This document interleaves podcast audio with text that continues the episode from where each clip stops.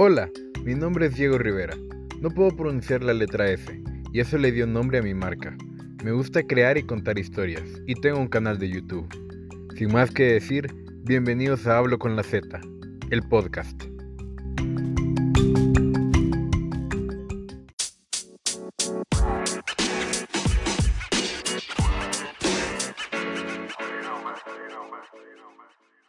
Ciego en psicólogo, los pequeños placeres. Bien, este podcast no es algo que me haya pasado a mí, pero es una historia que me contó una vez una psicóloga en una clase que recibía que propiamente era de psicología, donde ella me contó esa historia para para explicarme algo. Pero primero escuchemos la historia y, y luego les comento cuál fue el aprendizaje que tuve de ella. 5 de la tarde. Ya es el final de la jornada laboral. La psicóloga de nuestra historia, ella ya está cerrando todo, ya cumplió con sus pacientes, ya hizo lo que tenía que hacer y ya está cerrando su oficina, su consultorio. Pero en eso le llama la secretaria de que acaba de llegar un nuevo paciente, de que no tenía cita. Y ella, con buena disposición, pero cansada, le dice, bueno, que pase. Eh, esa persona era ciega, con discapacidad visual. Y había siempre, siempre fue ciego desde que nació.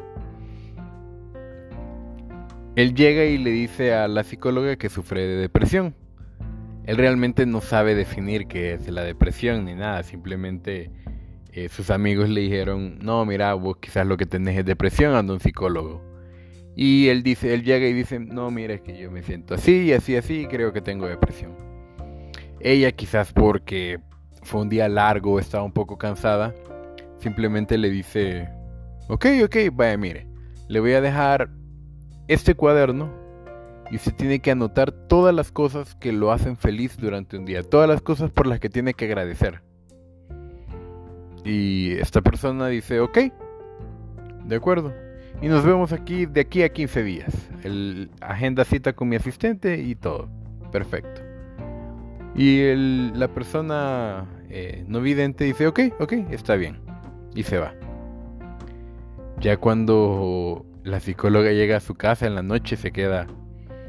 Ah, creo que la regué con ese paciente. No debí dejarle un... No debí dejarle este ejercicio porque no, no alcancé a escuchar bien, a, analizar más profundamente cuál era su motivo de depresión. Me dejé llevar por lo que él me dijo, eh, estaba cansada.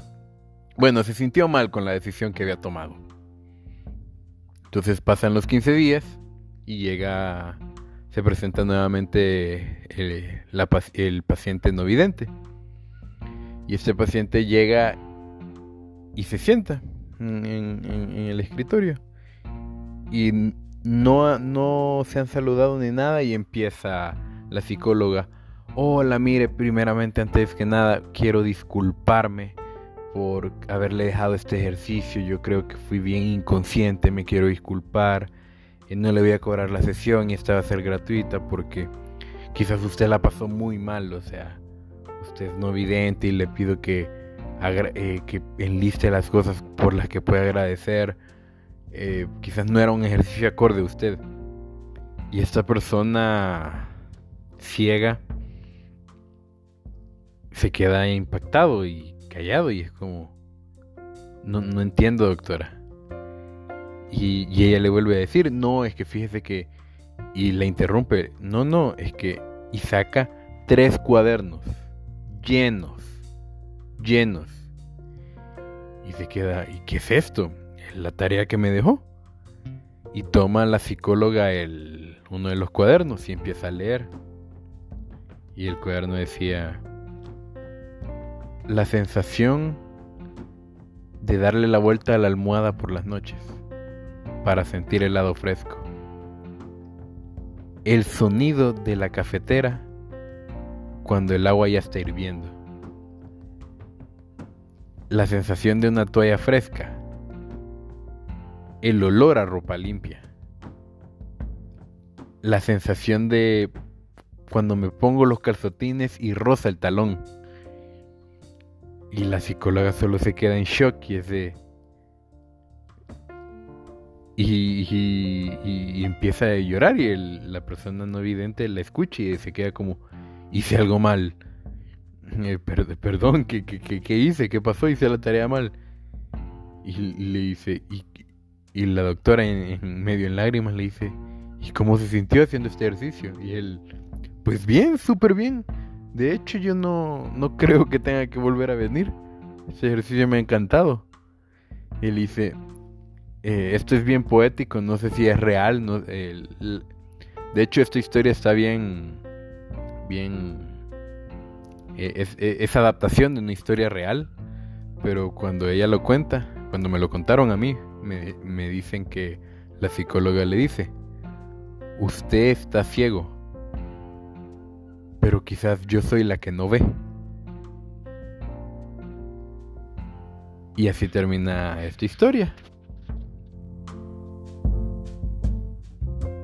Cuando me contó esta historia mi instructora, esa historia no me pasó a mí obviamente, pero sí está basada en una historia real.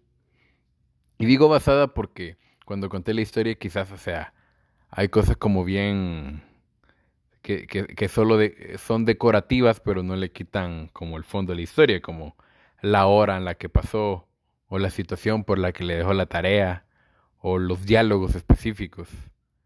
O sea, si, si Mm, no me acuerdo bien, pero cuando le cuenta los pequeños detalles menciona el olor de la ropa limpia, la sensación de la toalla al secarse y así. O sea, pero son, son aspectos que no, que no alteran la historia, no alteran el contenido de. Pero a mí cuando me la contaron, a mí me cayó el 20 de muchas cosas. Pero lo que más, lo que más recuerdo y lo que espero poderles compartir es que nos acostumbran mucho a vivir solo los, grandes triunfos, o sea, la magnitud de un gran evento. Eh, y, vivimos esperando esos, esos momentos, vivimos esperando el viernes, vivimos esperando el día de paga, vivimos esperando la grabación, el cierre de ciclo, vivimos esperando el, el final de mes, el cierre de una meta, el cierre de un proyecto, para sentirnos bien. Pero hay tantas cosas en la cotidianidad que con nuestros cinco sentidos o los eventos pueden ser más pequeños. O sea, el evento de lavarse los dientes, el evento de ponerse zapatos, el evento de comer. Eh, los eventos son de diferentes tamaños, estoy de acuerdo. Pero el nivel en que los disfrutamos no necesariamente necesita ser de diferente nivel. O sea, deberíamos ser capaces de disfrutarlo al máximo, de disfrutar al máximo eh, estar desayunando, el disfrutar al máximo la sensación de algo particular que nos guste, sea de zapatos, sea de, de ropa, sea de el agua, sea de una sensación de tomar algo, no sé, de tener algo en la mano, etcétera. Entonces, eso fue lo que a mí más me llamó la atención, que cuando uno es consciente puede disfrutar las pequeñas cosas, puede disfrutarlas a diario. Y eso les quería compartir. Eh, los invito a hacer este ejercicio. No sé si un cuaderno lleno, no sé si una semana, quizás solo una lista. 10 cosas, hagan 10 cosas que... 10 cosas pequeñas en tamaño, pero que los que si le, cuando les ponen atención los hace sentir muchas cosas, grandes cosas.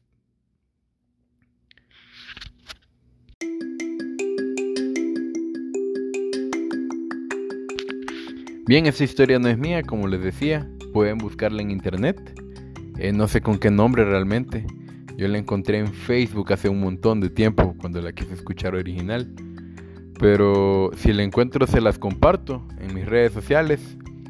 Eh, y eso, algún día les voy a contar otras que me contó mi instructora. He tenido instructores maravillosos de los que yo estoy agradecido. En psicología, en filosofía, en historia, en lenguaje, en matemática, etc. Historias a veces que no tenían nada que ver con la materia, pero que me dejaron muchas lecciones de vida. Pero eso lo dejo para otro podcast. Muchas gracias por escucharme. Esto es Hablo con la Z. Yo soy Diego Rivera y nos vemos en otro podcast. Adiós.